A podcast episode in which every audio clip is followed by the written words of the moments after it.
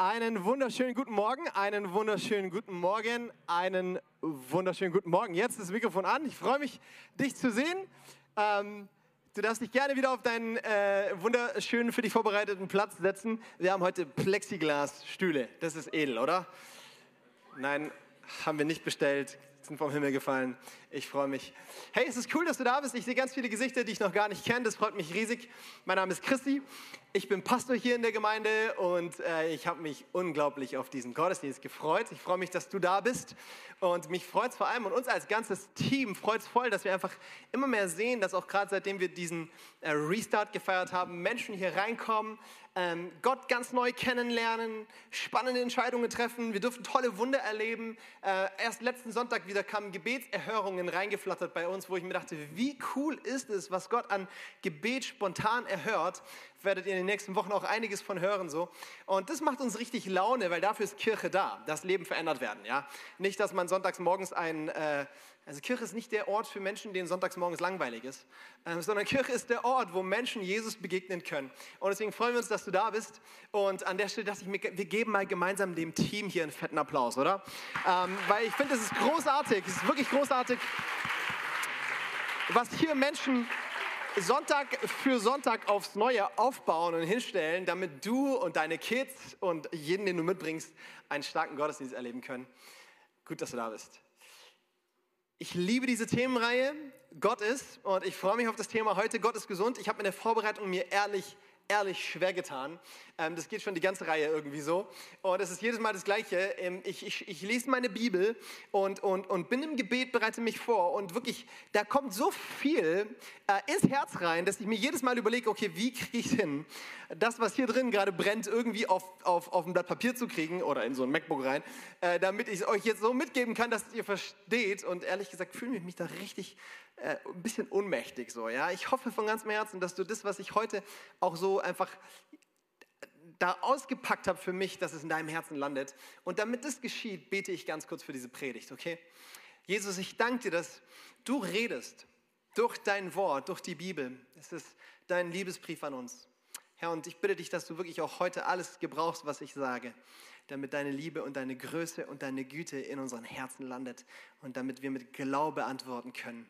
Das ist unser Gebet und dazu sagen wir gemeinsam Amen. Amen. Cool. Ich habe schon gesagt, ich liebe diese Reihe und heute ist das Thema Gott ist gesund dran. Gott ist gesund. Und allein den Titel, ne, ich habe mir gedacht, kann man das eigentlich sagen, Gott ist gesund? Ne? Wie soll, soll er Fieber haben oder was? Malaria, Corona. Ähm, äh, natürlich ist Gott irgendwo gesund, oder? Ähm, ich glaube trotzdem, dass diese Aussage ganz cool ist und ich hoffe, dass du auf die ein oder andere Tatsache über Gott stolperst, die du vielleicht noch nicht so im Blick hattest. Und ich will sowas vorwegnehmen. Wisst ihr, ich glaube, diese Themenreihe ist äh, manchmal gar nicht so einfach, weil wir lieben, wir lieben eigentlich so ganz pragmatische Sachen. Oder wir lieben das, wenn man aus dem Gottesdienst rausgeht und man hat so einen Werkzeugkasten, Schritt 1, 2, 3, was ich umsetzen kann, was ich tun kann, damit irgendwas in meinem Leben passiert. Weißt du, was ich meine? Ähm, wir lieben das, wenn so Sachen so richtig praktisch anwendbar sind. Meine, meine Frau ist Lehrerin, Grundschullehrerin und dieses Jahr unterrichtet sie zum ersten Mal eine erste Klasse. Ich habe so Respekt vor meiner Frau. Ne? Ähm, da kommen lauter Kids, die sind, so, die sind so vollgepumpt mit Adrenalin und mit Highlife und Erwartungen an die Schule. Und was sie tatsächlich vorfinden, ist Schule, ja. Also das ist echt ein, äh, naja. Ähm, und die sitzen dann da in der, in der, im, Unterricht und die sind total, die sind total baff, ja. Wenn du denen sagst, so, wir lernen heute den ersten Buchstaben, dann rasten die aus, hey. Das ist so, ja! Ähm, und sie erzählt immer ganz tolle Geschichten und, und manche sind auch echt schrecklich lustig und so. Und meine Frau, die liebt Kinder und liebt, liebt ihre Schüler und dann erzählt sie das auch immer ganz, ganz wertschätzend und so. Und ich denke mir immer, oh Mann, ich bin so froh, dass ich meinen Job habe und nicht deinen. Ne? Aber vor kurzem kam sie wieder und meinte, hey, die, die, die können es einfach, die, die sind so getrillt auf, wir wollen jetzt irgendwas tun, dass sie diese Spannung nicht abwarten können, erstmal zu warten. Und dann mache ich das so, ich gebe denen so ein Blatt und dann sage ich, Kids, ich lege euch jetzt dieses Arbeitsblatt auf den Tisch und du kannst es einfach liegen lassen. Und wenn ich alle Blätter ausgeteilt habe, werde ich euch erklären, und zwar ganz genau, was ihr zu tun habt. Okay? Dann legt sie das erste Blatt auf den ersten Tisch und bevor sie das zweite Blatt hingelegt hat, sagt der Schüler, was muss ich machen? Ja, wenn man so getrillt ist, irgendwie so, irgendwie Hilfe, was kann ich tun? Und ich glaube, diese Reihe wäre für die Erstklässler der Weltuntergang aus einem ganz einfachen Grund. Ähm, weil die nicht so pragmatisch ist. Ich werde dir nachher nicht sagen, hier, hey, ein, zwei äh, Tools, Schritt drei, tu dies und jenes und dann, dann alles in Ordnung. Und das ist auch gar nicht so wichtig, sondern wir schauen uns in dieser Reihe was viel Größeres an. Wir schauen uns Gottes Wesen an. Gott ist, wir schauen uns den Charakter Gottes an. Und weißt du was? Klarheit für dein Leben über das, was du tun musst, ist nicht halb so wichtig wie Klarheit für dein Leben, wem du vertrauen kannst. Und wenn wir uns Gottes Wesen gemeinsam anschauen, dann kannst du in deinem Herzen anfangen, Glauben aufzubauen für einen Gott, der eine unglaublich geniale Persönlichkeit hat. Der einen Charakter hat, der so voller Liebe und Güte und Größe ist, dass du dein Leben so richtig in sein Wesen hinein bauen, hineinpflanzen kannst. Ja? Hey, ich habe so gefiebert, dir diesen Gedanken mitzugeben. Und das Einzige, was mir eingefallen ist, was das vielleicht irgendwie catchy macht, ist das Internet. Ja? Jeder von uns ist irgendwo mobil unterwegs im Internet und ab und zu am Surfen, oder? Irgendjemand hier? Ich bin vor ein paar Wochen umgezogen und unser WLAN ist nicht so schnell umgezogen wie wir. Du musst dann teilweise richtig lang warten. Es hat drei, vier Wochen gedauert, bis der Techniker bei uns ankam. Und diese drei, vier Wochen, es war der Tod. Es war der Untergang. Ich hatte kein WLAN zu Hause und ich dachte mir echt, wie soll ich mein Leben bewältigen? Ja? Ich bin so froh, dass ich noch nicht Nahrungsmittel online kaufe. So konnte ich zumindest nicht verhungern irgendwie. Aber es war so merkwürdig zu merken, du willst irgendwas googeln und es geht nicht, ja? Weil wir alle so irgendwie gebunden schon sind ans Internet. Ich sage das mal wertfrei, ohne irgendwie zu sagen, naja, egal. Ähm, was mein Ziel ist, ist folgendes. Jedes Mal, wenn du eine URL siehst, ja, wenn du so einen Weblink siehst, dann, die fangen ja immer an mit www, ne? World Wide Web. Jedes Mal, wenn du www siehst, denkst du ab jetzt nicht mehr an World Wide Web, sondern du denkst ab jetzt an Folgendes. Und dazu habe ich so eine kleine Folie mitgebracht, nämlich Gottes Wesen, Gottes Wille und Gottes Wirken. Und ich hoffe, dass du das mit nach Hause nimmst. Weißt du, Gottes Wesen ist grundlegend für Gottes Wille für dein Leben. Und wenn du Gottes Wesen begreifst und verinnerlichst, dann wirst du daraus immer Rückschluss ziehen können auf den Plan, den Gott mit deinem Leben hat. Und wenn du Gottes Wille für dein Leben kennst, dann kannst du daraus Vertrauen ziehen, dass er auch nach seinem Willen in deinem Leben wirken wird. Gottes Wesen führt zu Gottes Willen und sein Wille ist der Ursprung für sein Wirken. Und deswegen ist Gottes Wesen deine Garantie für Gottes Wunder in deinem Leben.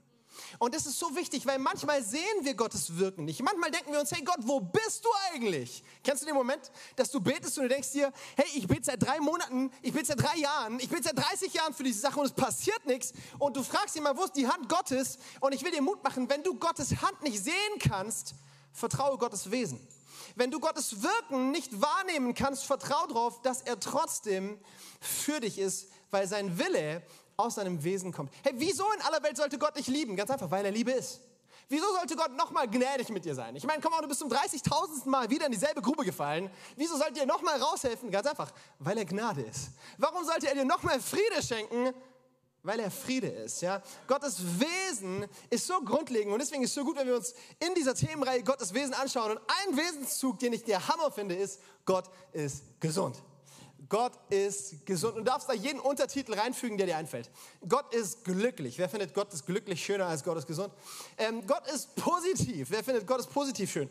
Mir gefallen die alle. Und weißt du was? Ich will das dir von ganzem Herzen sagen. Gott ist wirklich gesund. Er ist von ganzem Herzen die gesündeste Person im Universum.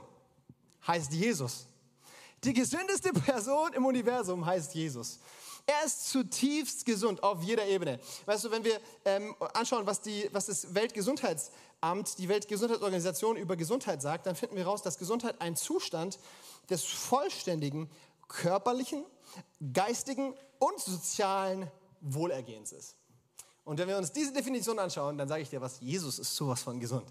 Jesus ist sowas von tiefen gesund. Und ich habe heute vor, das mit euch so ein bisschen von verschiedenen Seiten zu beleuchten.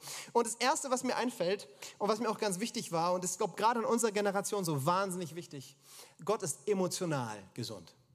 Wisst ihr, eine Volkskrankheit, die sich immer mehr ausbreitet, gerade in der westlichen Welt, heißt Depression. Titel wie Burnout, ähm, Diagnosen wie, wie äh, Überforderung, ähm, Borderline, psychische Erkrankungen, wo wir unsere Emotionen überhaupt nicht mehr im Griff haben, sind gang und gäbe. Mittlerweile sind die häufigsten Gründe für Fehlzeiten bei der Arbeit emotionales Kranksein. Nicht mehr Fieber oder Krebs oder sonst was. Emotionale Gesundheit nehmen unglaublich zu. Und weißt du, was ich dir sagen will? Gott ist emotional richtig gesund. Gott ist glücklich.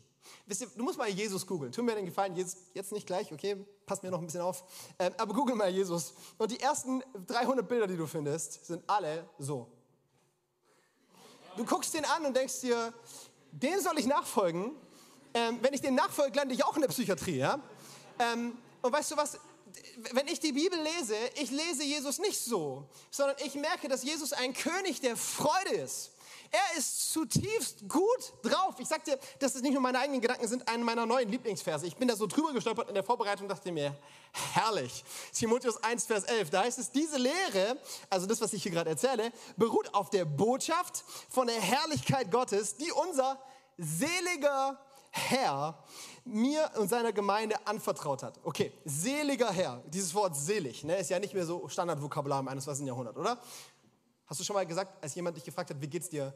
Selig. Noch nie, ne? Ähm, aber eigentlich ist dieses Wort der Hammer. Und weißt du, was so schön ist? Ich, hab, ich, hab mir, ich war diese Woche richtig aktiv. Es war die Bibelstudienwoche. Ja? Ich habe alle Schinken ausgepackt, die ich zu Hause habe. Und weißt du, was tatsächlich auch im säkularen, also nicht biblischen Kontext, sondern Griechisch wurde ja nicht nur in der Bibel gesprochen, ja, sondern Menschen haben auch darüber hinaus Griechisch gesprochen. Und weißt du, was die gängigste Übersetzung von dem Wort Makarios, was hier für selig steht, ist? Glücklich. Einfach glücklich. Und ich weiß nicht wieso, aber weder die Hoffnung für alle noch die Genfer noch sonst irgendeine Übersetzung übersetzt es mit glücklich, einfach weil es uns nicht fromm genug klingt. Ja? Seliger hört sich irgendwie frommer an, oder? Hört sich irgendwie christlicher an. Ich meine, hört sich mehr nach so einem Kirchengebäude an. Selig glücklich passt irgendwie nicht rein, oder? Aber weißt du was, du kannst diesen Vers einfach ganz sauber übersetzen mit, das ist die Botschaft der Herrlichkeit Gottes von unserem glücklichen Gott. Hammer. Wir haben einen glücklichen Gott und er hat so viel Grund, glücklich zu sein, weil er andauernd so Sachen wie Lotter schafft. Ey, wenn du, wenn du so drauf bist und du rufst andauernd neue tolle Sachen ins Leben, wie sollst du schlecht drauf sein? Und ja, Gottes Emotionen sind vielfältig, absolut vielfältig. Gott kennt Klage, Gott kennt Leid. Jesus im, Hebräer heißt, dass Jesus in allem uns gleich wurde und dass wir einen Hohepriester haben, zu dem wir mit Verständnis kommen können, weil er ganz genau weiß, wie es uns geht. Jesus hat Hunger erlitten, Jesus hatte Albträume, Jesus hat Probleme gehabt, Jesus hatte Krankheiten, Jesus hatte Gebrechen, Jesus hat vielleicht, ich wage mich jetzt weit aus dem Fenster, aber vielleicht hat er gedeckt. Na, so weit wage ich mich nicht aus dem Fenster, okay? Aber Jesus hatte ganz normale emotionale Herausforderungen wie du und ich und trotzdem ist ein ganz dominantes Wesenszug Gottes der, dass Gott glücklich ist. Er ist zufrieden. Er hat eine Fülle an Freude. Und deswegen, ich gebe dir heute so viele Bibelverse mit. Du wirst heute vollgepackt mit Gottes Wort nach Hause gehen. Da heißt es im Psalm 16, du tust mir den Weg zum Leben kund, Fülle von Freuden. Fülle von Freuden ist vor deinem Angesicht. Lieblichkeiten, hm, sag doch mal Lieblichkeiten. Lieblichkeiten sind in deiner Rechten immer da. Weißt du, was das bedeutet? Deine Rechte ist Gottes rechte Hand. Und diese Hand ist vollgepackt mit Lieblichkeiten. Weißt du, an was ich denke? Ich denke an meine Oma. Meine Oma war immer so drauf, wenn ich zu ihr gekommen bin und du hast sie gesehen, dann hat sie gesehen, Christi kommt an, dann hat sie immer irgendwas aus ihrer Tasche gezogen und dann kamst du sie an und dann hat sie ihr die Hand gegeben und als du die Hand wieder weggezogen hast, hast du gemerkt, da sind 20 Euro drin. Ja? Es war der Hammer, Oma die Hand zu geben. Hey, und daran denke ich, wenn ich hier lese, Lieblichkeiten sind in seiner Rechten. Er ist so voller Freude, dass so viel Gutes in ihm, dass er seinen Kindern immer wieder Lieblichkeiten mitgibt, okay? Oh man, Lieblichkeiten, was für ein schönes Wort, oder? Da sind Lieblichkeiten in der rechten Hand Gottes und vor seinem Angesicht ist Freude in Fülle. Fülle von Freuden. Das ist das Gegenteil von Depression. Es ist das Gegenteil von Depression. Es ist Fülle an Freude. Und wisst ihr, was ich so traurig finde? Dass man in unserem Land, in unserer Gesellschaft alles Mögliche mit Freude verbindet, aber nicht Kirche. Und es ist so traurig, wenn es einen Ort auf der Welt gibt, in dem Freude zu Hause ist, konstant wohnt, dann ist es die Kirche von unserem glücklichen Gott. Amen. Dazu darfst du mal klatschen.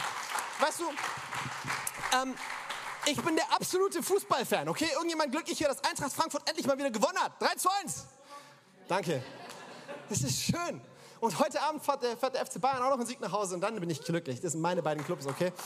Amen. Danke, Johnny. oh man. Amen. Nein, Spaß.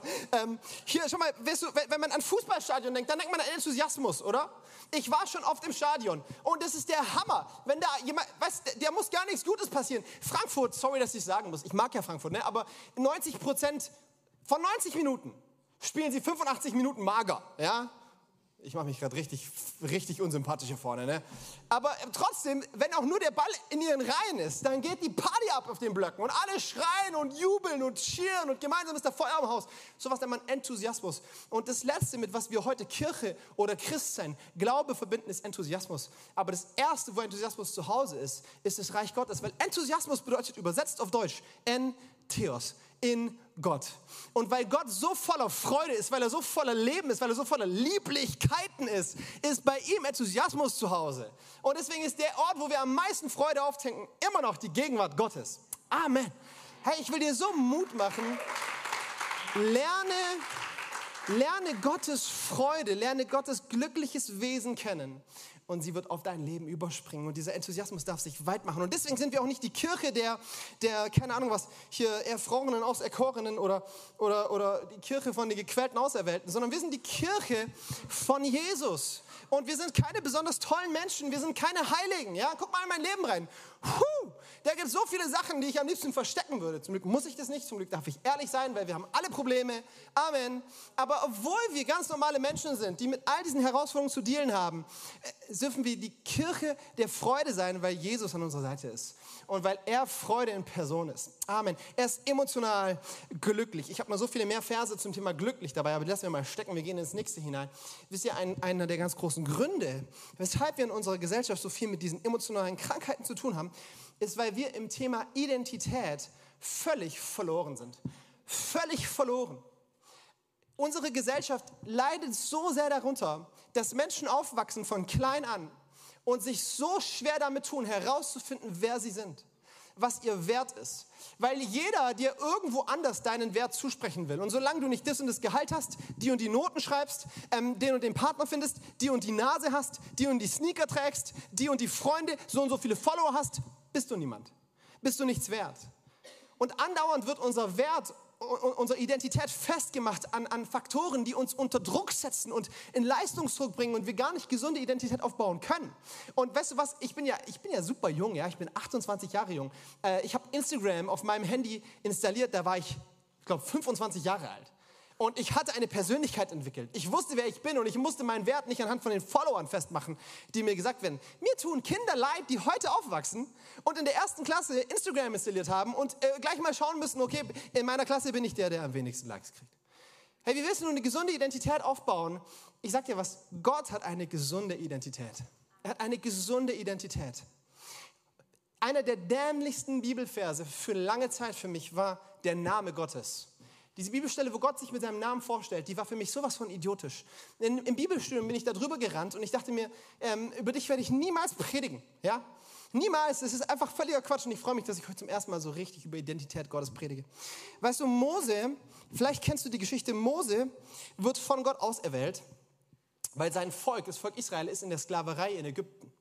Seit, seit Jahrhunderten leiden sie nun jetzt und werden dort für Sklavendienste misshandelt. Und Gott erhört das Schreien seines Volkes und er wird eingreifen, aber er macht es, wie er es immer tut. Er gebraucht einen Menschen, um seinem Volk Rettung zu bringen. Deswegen ist Mose ein Stereotype, ein Bild auf Jesus. Weil so wie Mose das Volk Israel aus Ägypten herausholt, will Jesus dich aus deiner Gefangenschaft herausholen. Jesus will dich frei machen. Nachher haben wir einen Moment hier und ich weiß, dass es ein heiliger Moment sein wird. Das Wort ist nicht ganz stimmig, aber es wird ein magischer Moment werden. Wir werden in die Gegenwart Gottes eintauchen, wir werden beten. Ne? Und wenn du hier als Gefangener reingekommen bist, weil du Süchte in deinem Leben hast, weil du Verletzungen hast, weil du Krankheiten hast, kannst du dich mit der Kraftquelle Gottes verbinden. Und ich habe so eine Sicherheit im Glauben, im Gebet vorher im Gottesdienst schon für diesen Moment bekommen, dass du Freiheit erleben kannst und dass du Heilung erleben kannst. Und ich glaube, wir werden richtig geniale Sachen erleben. Er schickt Mose dorthin, um sein Volk aus Ägypten herauszuholen. Und dann gibt es so ein herrliches Berufungserlebnis, ja, wo Gott Mose diesen Auftrag gibt, du sollst mein Volk aus Ägypten herausholen. Und das erkläre ich dir ganz kurz. Mose läuft durch die Wüste und da ist so ein Dornbusch, der fängt an zu brennen. Scary. Ein Busch brennt, passiert eigentlich nicht. Ganz selten passiert es in der Wüste tatsächlich, dass solche Gestrüppe entflammen. Das Problem ist nur, dieser Busch, er brennt nicht nur, sondern er verbrennt nicht. Er hört nicht auf zu brennen. Ja? Da gibt es nicht viel Brennholz, was brennen kann, aber dieses Feuer hört nicht auf. Und Mose denkt sich, das ist eindeutig merkwürdig. Er geht dahin und plötzlich spricht die Stimme Gottes zu ihm. Okay, keine Ahnung, wie sie klingt, keine Ahnung, wie Gott in deinem Kopf klingt. In meinem Kopf ungefähr so. Mose. Und ähm, Mose kommt da an und dann sagt Gott, hey, du stehst auf heiligem Boden, zieh deine Schuhe aus kann ich dir nicht erklären, woran das liegt, aber es ist eine coole Stelle. Eines Tages werde ich darüber predigen. Ähm, und, und, und dann kommt Mose ins Gespräch mit Gott und Mose hat viele Gründe, wieso er eigentlich nicht gehen sollte, so, aber äh, Gott ist ziemlich gut im Argumentieren, ja. Und Gott baut ihm echt Mut auf, so, du wirst es tun, du wirst mein Volk da rausholen. Und dann sagt Mose am Schluss, okay, pass mal auf, wenn ich da hingehe und ich sag zu meinem Volk, zu deinem Volk, hey everybody, follow me, ich hole euch hier raus. Wenn die sagen, warum? Warum sollen wir dir nachfolgen? Und dann werde ich sagen, Gott hat mich geschickt. Und dann werden die sagen, aha, wie heißt denn dieser Gott? Ja, wie ist sein Name? Von welchem Gott redest du überhaupt? Gott, ich brauche deinen Namen. Und deswegen sagt Mose zu Gott, ich brauche deinen Namen, damit ich sagen kann, der Gott mit diesem Namen hat mich geschickt. Ich mag Mose, super pragmatisch, super easy, ja? Denkt genau wie ich. ABC, ich brauche zumindest einen Namen, den ich unten auf den Vertrag draufschreiben kann. So. Und, und wisst ihr, jetzt gibt Gott folgenden Namen. Sag ihnen, ich bin der, ich bin der, ich bin.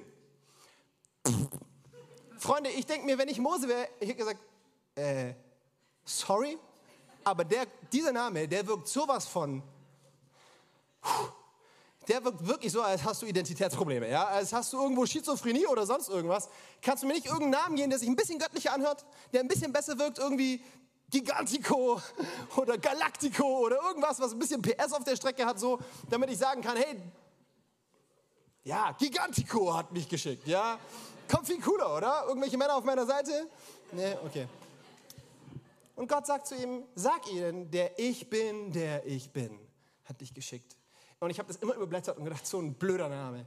Heute denke ich mir, was für ein gigantischer Name. Zum Glück heißt der Kerl nicht Galactico. Zum Glück hat er diesen Namen. Wie schön, wie genial. Ich bin, der ich bin. Das ist sein Name, das ist sein Wesen, das ist seine Bezeichnung. Ich bin, der ich bin. Weißt du, was es zu mir predigt? Zu mir predigt es, dass Gott nicht der ist, der er gerne sein würde, sondern er ist der Ich bin, der ich bin. Er ist nicht der, den du gerne hättest. Er ist der Ich bin, der ich bin. Er ist nicht der Ich bin der, den, den du erwartest, dass ich sein soll, sondern er ist der Ich bin, der ich bin. Er ist nicht der Ich bin dabei, mich selbst zu finden, sondern er ist der Ich bin, der ich bin. Und weißt du, was herrlich ist? Du kannst diesen Namen im Hebräischen in, in allen Zeitformen übersetzen. Der hat keine, du kannst genauso sagen, ich werde sein, der ich sein werde. Oder ich war, der ich schon immer war. Ich werde sein, der ich sein werde. Ey, Gott ist sich sowas von sicher in seiner Identität. Er muss sich nicht verstellen. Er muss keine Masken aufsetzen. Er muss sich nicht überlegen, oh Mann, wie komme ich heute an? Bin ich heute gut drauf? Sehen die Menschen mich heute früh? Er muss sich nicht im Spiegel die, erst eine Stunde lang die, die, die, die Visage richten, um irgendwie gut anzukommen. Er muss nicht irgendwo erst checken, ob es genügend Menschen seinen Instagram-Account folgen und er genügend Likes kriegt. Er ist einfach der Ich Bin. Der Ich Bin. Er weiß ganz genau, wer er ist. Er ist Gott. Er ist ewig. Er ist souverän, er ist allmächtig, er ist Liebe, er ist Gnade, er ist Friede, er ist, der er ist.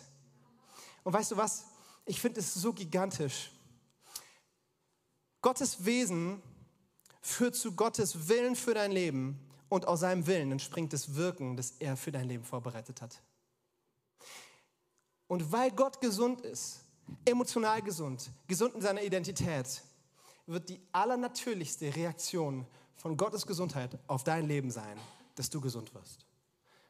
Wenn Gott in deinem Leben ist, wirst du Gesundung erleben, du wirst Heilung erleben, weil er gesund ist. Weißt du, 2020 hat mir eine Sache gezeigt. Mann, oh Mann.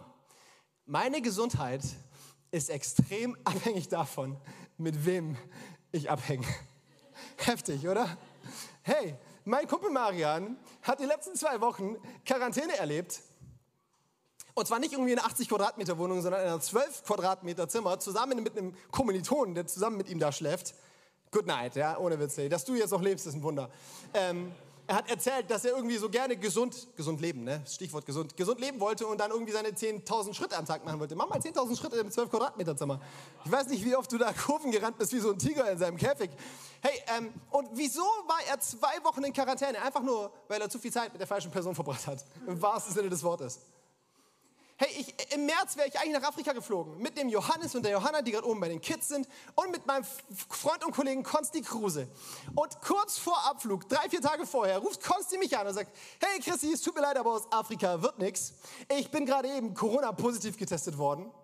Und wisst ihr, Konsti war richtig sauer. Ähm, ich bin nämlich gerade auf dem Willow Creek Führungskongress und 10.000 Menschen sind hier in diesem Stadion. Ich soll eigentlich predigen, aber weil ich positiv bin, müssen 10.000 Menschen diese Konferenz abbrechen und nach Hause gehen, weil ich krank bin. Unglaublich, oder? Hey, Menschen aus der ganzen Welt haben sich auf den Weg gemacht, um, um diese Konferenz zu erleben. Hey, no shame on Konsti, ja, also äh, nicht sein Fehler, im Gegenteil, der arme Kerl. Aber nur weil einer infiziert war, erleben 10.000 Lebensveränderungen. In welchem Sinne auch immer. Ja? Ist es bitter oder ist es bitter? Hey, wir wissen mittlerweile, Virusse sind ansteckend. Corona ist ansteckend. Und verbring zu viel Zeit mit einer Person, die infiziert ist und es kann sein, dass diese Krankheit auf dich überspringt. Ich will dir was sagen, Gesundheit ist genauso ansteckend wie Krankheit. Gesundheit ist genauso ansteckend wie Krankheit. Und verbring Zeit mit den richtigen Menschen und du wirst Gesundung erleben. Deswegen ein Hoch auf Kleingruppen. An der Stelle darfst du mal Halleluja sagen. Amen. Weil so eine Kleingruppe ein Setting sein kann, wo du mit gesunden Menschen Zeit verbringst, die dir helfen, gemeinsam nach vorne zu kommen. Das heißt nicht, dass diese Menschen fehlerfrei sind. Das heißt nicht, dass diese Menschen keine Herausforderungen haben. Aber das heißt, dass man sich gesund miteinander entwickeln will. Und deswegen ein Hoch auf Zeit in der Gegenwart Gottes.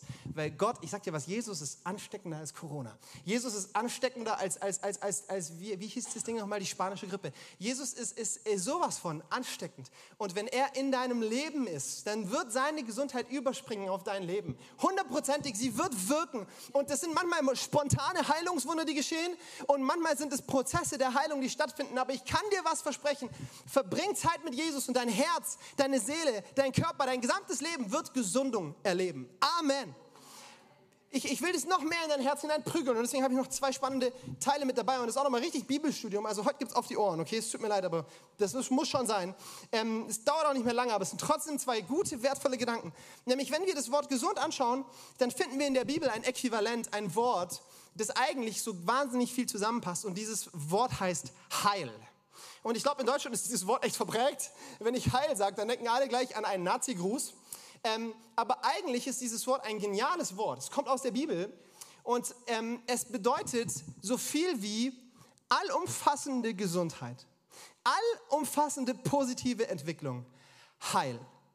Und dieses Wort taucht sowohl im Alten als auch im Neuen Testament immer wieder auf, und zwar in zwei verschiedenen Formen. Und ich will euch beide Worte mitgeben. Im Neuen Testament steckt das griechische Wort Soteria ähm, ganz oft in der Verkündigung Jesu und auch bei Paulus und bei Petrus. Immer wieder kommt dieses Wort vor und wir übersetzen es klassischerweise mit Rettung. Rettung. Wenn du dem Neuen Testament Rettung liest, dann weißt du, im Griechischen steckt dahinter dieses Wort Soteria. Und eigentlich bedeutet es Heil. Viele Stellen, wo du liest, wo es heißt, und ein Kranker wurde geheilt, steckt genau dieses selbe Wort dahinter, was auch für Rettung benutzt wird. Rettung und Heilung, dasselbe Wort. Heil im allumfassenden Sinn. Soteria. Und ich will es dir mitgeben, weil es so wichtig ist, dass wir das verstehen. Jesus ist nicht nur der Retter, Jesus ist der Retter, Amen. Er ist gekommen, um uns zu retten. Aber das bedeutet nicht nur, dass irgendwie ein Mensch, der gerade am Ertrinken ist, seine Hand so rausschreit und sagt, rette mich, rette mich, und dann kommt Jesus und zieht ihn heraus. Sondern es bedeutet, dass Jesus als Retter gekommen ist, um Heil zu bringen.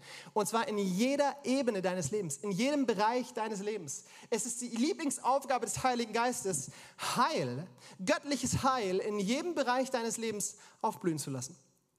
Und das wünsche ich mir, dass du ein Verständnis dafür, ein Glaube dafür entwickelst. Jesus ist der gekommene Retter für, ja, für deine Seele.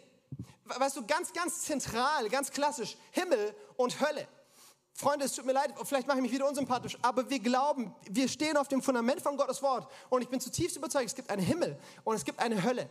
Und Jesus ist gekommen, um uns an dieser Stelle Heil zu bringen, Rettung zu bringen, dass wir nicht in die Hölle müssen, sondern in den Himmel. Halleluja!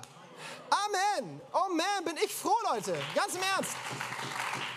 Jeder, jeder, der den Namen des Herrn anruft, wird Rettung erleben. Ja, wenn wir Jesus anrufen und ihn als Retter in unserem Leben annehmen, muss keiner mehr in die Hölle, obwohl wir es alle verdient hätten, nach der Bibel. Anderer Sonntag, andere Message. Aber das ist bei weitem nicht alles. Es gibt noch so viel mehr. Es gibt körperliche Heilung. Jesus ist gekommen, um uns körperlich zu heilen. In Jesaja heißt es, in seinen Striemen sind wir geheilt. Jesus ist am Kreuz gestorben, um Rettung für unseren Körper zu bringen. Jesus ist gekommen, um unseren Verstand zu retten, um unseren Verstand zu heilen. Dein kognitives Denken darf Befreiung und Heilung erleben. Ist das eine gute Nachricht? Weißt du was, ich kenne Menschen, für die haben wir gebetet, dass sie in der Schule besser aufpassen können, mehr Konzentrationsfähigkeit haben, mehr Aufmerksamkeitsspanne haben und schneller lernen. Und heute haben die ein fotografisches Gedächtnis. Nein, nicht immer. Aber es kommt Heilung ins Spiel, ja? Ja, wirklich. Ich weiß ganz genau, ich habe auf meinem Handy ein Bild, ich zeige es dir gerne, auch meines hätte ich anwerfen können, zu spät. Ähm, von einem Jungen, der kam zu mir und hat gesagt, hey, vor fünf Jahren hast du für mich gebetet. Vor fünf Jahren hast du für mich gebetet. Ich habe Lese-Rechtschreibschwäche und ich sehe schlecht. Ich konnte kaum die Buchstaben erkennen, weil die so verschwommen waren. Und innerhalb von wenigen Tagen, nachdem du gebetet hast, habe ich wieder klar gesehen. Ich konnte klar, klar die Buchstaben erkennen und meine Lese-Rechtschreibschwäche ist verschwunden. Ich bin richtig fit in der Schule geworden. Es ist der Hammer. Gott heilt all diese verschiedenen Ebenen. Gott ist gekommen, um Heil in deine Emotionen zu bringen. Emotionale Gesundheit ist ein Ergebnis von der Rettung Jesu. Okay, das war jetzt sehr teachy. Ich weiß, das war sehr teachy. Aber ich glaube, es ist gut zu wissen, dass Jesus in jeder Lebenslage Heil mit sich bringen will. Heil im Verstand, in den Emotionen, im Körper, in der Seele und ganz zentral, ganz wichtig, wichtiger als alles andere. Er ist gekommen, um Heil, um Rettung für unsere Beziehungen zu bringen. Und dabei kommen wir an das zweite Wort und damit komme ich auf die Zielgerade. Das Wort im Alten Testament, das für Heil steht. Und dieses Wort kennst du, das heißt Shalom. Komm, sag doch mal Shalom. Darfst dabei gerne deinen Nachbar anschauen. Dieses Wort kennt jeder, oder? Das kennen wir aus der jüdischen Tradition. Und klassischerweise benutzen wir das als Friede.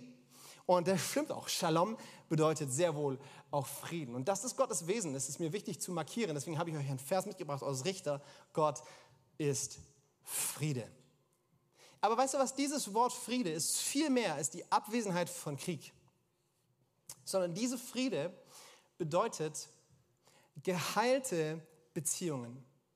Der Wortstamm von diesem Wort Shalom bedeutet Ganzheitlichkeit, Ganzheitlichkeit, ähm, Unversehrtheit, Unversehrtheit. Und das, eigentlich musst du dir das als ein Bild vorstellen. Ja? Stell dir mal ein Bild vor, dass da irgendein Zustand ist, irgendeine Beziehung ist, irgendein Lebensbereich ist und dieser Lebensbereich hat einen Mangel. Shalom bedeutet, dass dieser Mangel ausgefüllt wird, dass da Ganzheitlichkeit reinkommt, dass da Unversehrtheit reinkommt, dass da Fülle reinkommt. Fülle ist eine gute Übersetzung für Shalom dass da Fülle hineinkommt und ein Mangel erstattet wird. Und diesen Gedanken finde ich wahnsinnig spannend. Weißt du was, wir haben das im Deutschen ganz genauso in unserer Sprache und ich finde es schön. Ich mag diese Sprachgedanken. Wir sprechen, wenn es uns richtig gut geht, davon, dass wir zufrieden sind. Und da steckt dieses Wort Friede drin. Was bedeutet das? Das bedeutet, dass es einen Mangel vielleicht gab, aber dieser Mangel wurde erfüllt, er wurde ausgefüllt und jetzt sind wir zufrieden. Aus dem Sex kennen wir das mit befriedigt wir sind befriedigt, da gab es eine Sehnsucht, da gab es ein Bedürfnis und dieses Bedürfnis wurde gestillt und plötzlich ist man befriedigt. Ja, und ich weiß, dass das nicht nur ein sexueller Begriff ist, aber da kennen wir zumindest ganz stark her. Hey, und weißt du was? Dieser Friede, dieser Shalom ist Gottes Wille für dein Leben, es ist Gottes Heil für dein Leben. Und diesen Mangel, den kann er ausstatten wie kein anderer auf der ganzen Welt. Lena, hast du was? Kannst du mal ganz kurz neben deinem Stuhl greifen? Ich habe da so eine kleine Utensilie. Ein Applaus für die Lena. Und Vielleicht kennst du das. Ich kenne das noch äh, aus, dem, aus dem Wartezimmer beim Arzt. Come on, Kinderspielzeug. Und dieses Spielzeug ist der Hammer, ne? Ähm, da hast du verschiedene Bauteile und dann hast du da oben so Löcher in bestimmten Formen. Und weißt du was, es ist gar nicht so einfach, wie es aussieht. Ja? Die kleinen Kinder, die setzen sich daran und die wollen irgendwie diese Steine da reinkriegen. Und, und dann tun die sich richtig schwierig, weil dann packen sie irgendwie dieses rechteckige Klötzchen und wollen das dann in den Kreis reinpacken und merken irgendwie, das will nicht so wirklich. Ja? Es passt nicht so ganz. Und weißt du was, wenn Gott uns Friede schenken will, dann heißt es, dass er unsere Sehnsucht stillen will nach Leben, nach Gesundheit, und diese Sehnsucht in deinem Herzen kannst du dir vorstellen wie ein großes Loch. Und dieses Loch hat eine Passform, und jetzt wird's preachy. Dieses, dieses Loch hat die Form von Jesus. Und du kannst versuchen, alles andere zu nehmen, um in dieses Loch reinzupacken, aber du wirst, nicht, du wirst merken, das passt nicht. Irgendwie geht es nicht rein, irgendwie wird deine, dein, dein, dein, deine leere Hülle nicht voll. Und dann packen Menschen alles Mögliche zusammen aus ihrem Leben und versuchen irgendwie Fülle da reinzukriegen, weil diese Sehnsucht so groß ist und weil sie diese Sehnsucht füllen wollen, um Gesundheit, um Heil, um Befriedigung zu erleben. Und sie merken, es funktioniert einfach nicht. Und dann packen wir Sexualität und wir wollen unser Leben mit Sex vollstopfen, weil wir hoffen, dann erleben wir Fülle und wir merken, es funktioniert nicht. Und dann packen wir Macht und Einfluss zusammen und denken, vielleicht kriegen wir dadurch Lebensfülle. Und wir packen das in unser Leben rein und wir merken, es funktioniert nicht. Und dann denken wir, vielleicht kriegen wir das hin, wenn wir besonders gut aussehen, Schönheit und wir gehen shoppen wie die Verrückten und ziehen uns richtig gut an, weil wir denken, wenn die Menschen uns anschauen, denken, wo sind die schön, diese Anerkennung, diese Zujubel, das wird unser Leben füllen. Wir merken, es funktioniert nicht. Und dann versuchen wir unser Bankkonto zu füllen mit Kohle ohne Ende und reicher zu werden. Und wir bauen uns noch mehr Versicherungen und wir kaufen uns die Wohnung und mieten uns noch schöneres Suit und bauen uns ein Ferrari in unsere Garage und wir stopfen unser Leben voll und merken, es funktioniert nicht, weil dieses Passform hat eine Form, nämlich Jesus.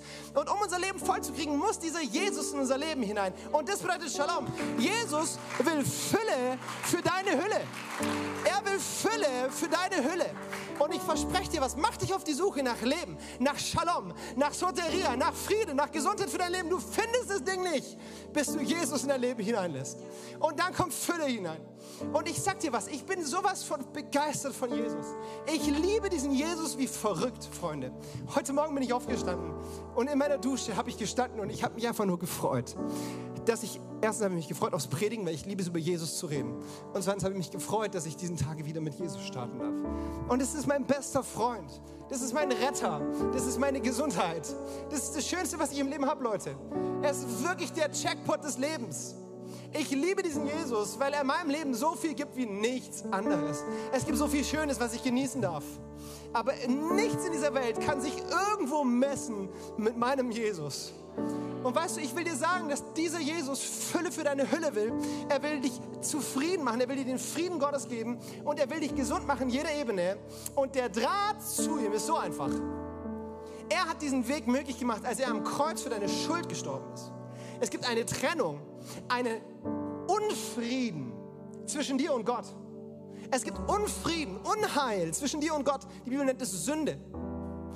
Soteria, Shalom sind die Wörter für Heil. Das Standardwort in der Bibel für Unheil, für all das, was dem widerspricht, ist Sünde. Und du und ich, wir sind alle in dem Punkt gleich. Wir haben uns alle von Gott abgewendet und haben gesagt, wir wollen ohne dich. Und das nennt die Bibel Sünde. Und Jesus hat gesagt, hey, deine Sünde ist nicht größer als meine Liebe. Und deswegen ist er Mensch geworden. Deswegen ist er am Kreuz gestorben. Und dann war er drei Tage im Grab und am dritten Tag ist er auferstanden von den Toten. Und wir glauben, dass dieses Grab heute noch leer ist. Dass er lebt und dass er Leben verändert.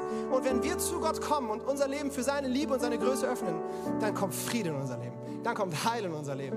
Und heute Morgen kannst du dein Herz öffnen für den Frieden Gottes. Du kannst Jesus zum Retter deines Lebens machen. Annehmen, was er am Kreuz für dich getan hat und Heil erleben. Heilung erleben. Und das ist der Moment, von dem ich vorhin gesprochen habe, den wir jetzt erleben wollen. Und ich lade dich ein, mach mal deine Augen zu. Weil das, was wir machen, ist jetzt Gottesdienst, war schon die ganze Zeit. Und jetzt machen wir was ganz intensiv. Was dein Nebensitzer gerade macht oder denkt oder fühlt, ist völlig egal. Jetzt geht es gerade um dich und diesen Jesus, über den wir so lange gesprochen haben.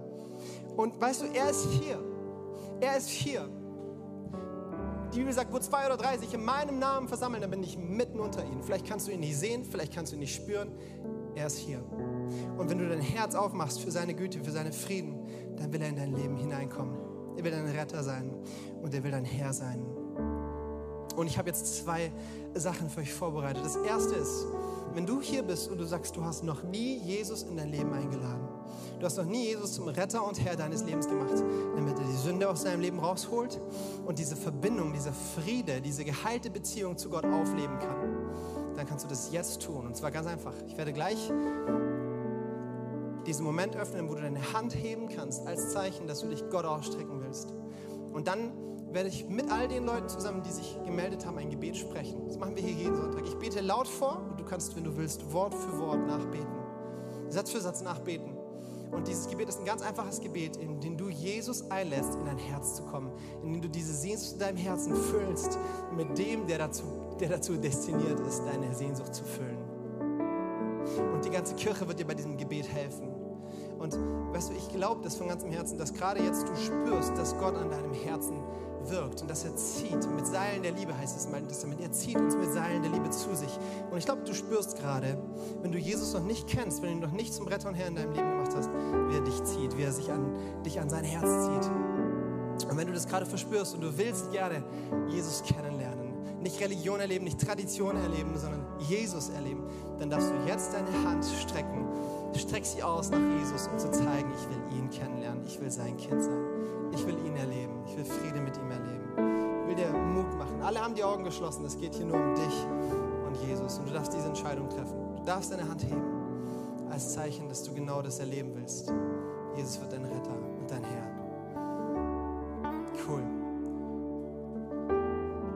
Ich lade uns als ganze Kirche ein, dass wir gemeinsam beten. Lass uns die Leute unterstützen, die gerade diese Entscheidung treffen. Jesus Christus, bitte komm in mein Leben. Schenk mir deine Fülle,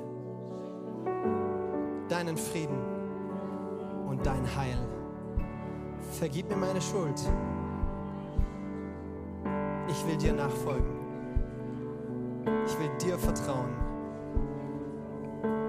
dass du der Retter bist. Amen. Amen. Amen. Herrlich. Komm, wir bleiben ein bisschen in der Gegenwart Gottes und ich lade dich ein, du darfst gerne aufstehen. Wir gehen gleich nochmal in einen Song, in einen Song, der uns in die Gegenwart Gottes führt. Aber diese zweite Sache, von der ich gesprochen habe, will ich noch tun. Und die gilt genauso für dich, ob du, ob du Kind Gottes bist und wenn du ihm schon lange nachfolgst, vielleicht schon seit, seit vielen Jahrzehnten, weiß ich, dass wir immer wieder beladen werden von Stress und Herausforderungen und Krankheit und Sehnsüchten und Nöten und Zweifeln und Angst und Furcht. Und die Bibel sagt, dass wir zu Jesus kommen dürfen, all die wir dem mühselig und beladen sind und er will uns erquicken, er will uns neue Fülle schenken. Und weißt du, ich finde es so stark, wenn wir das ganz bewusst machen. Und ich lade dich jetzt gerade mal ein. Wenn du willst, kannst du alles Unheil in deinem Leben mal ganz bewusst so, wenn du willst, streck doch mal deine Hände vor dir aus, vorne mit gerne ein Gefäß und pack doch mal einfach all dein Unheil in dieses Gefäß hinein. Den Stress, die Angst, die finanziellen Herausforderungen, die du hast, deine körperliche Krankheit, deine Allergien, ähm, die Diagnose, die du bekommen hast, deine Beziehungsschwierigkeiten, alles Unheil, was dich bedrückt, pack es doch mal in diese Hände. Und jetzt darfst du dir gerne vorstellen, wie du ans Kreuz gehst und du, du gibst dieses, diese Packung von Unheil am Kreuz ab und du legst sie vor die Füße Jesu nieder.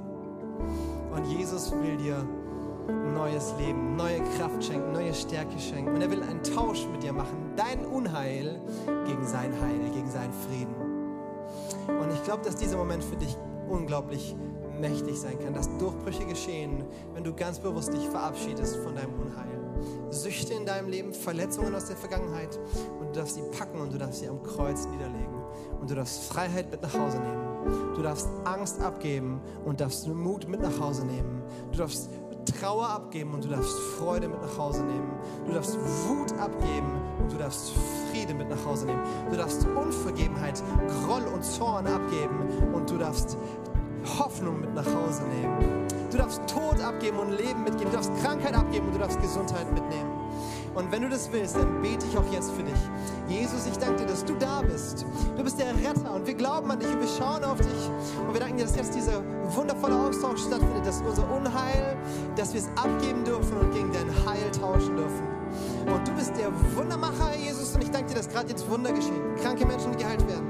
Menschen, die mit Depressionen zu kämpfen haben, dass sie Freude erleben, dass sie Lichtblicke erleben, Herr Jesus.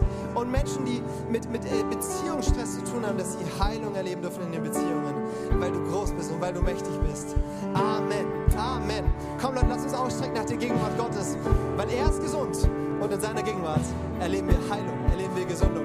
Komm, wir strecken uns aus nach Jesus.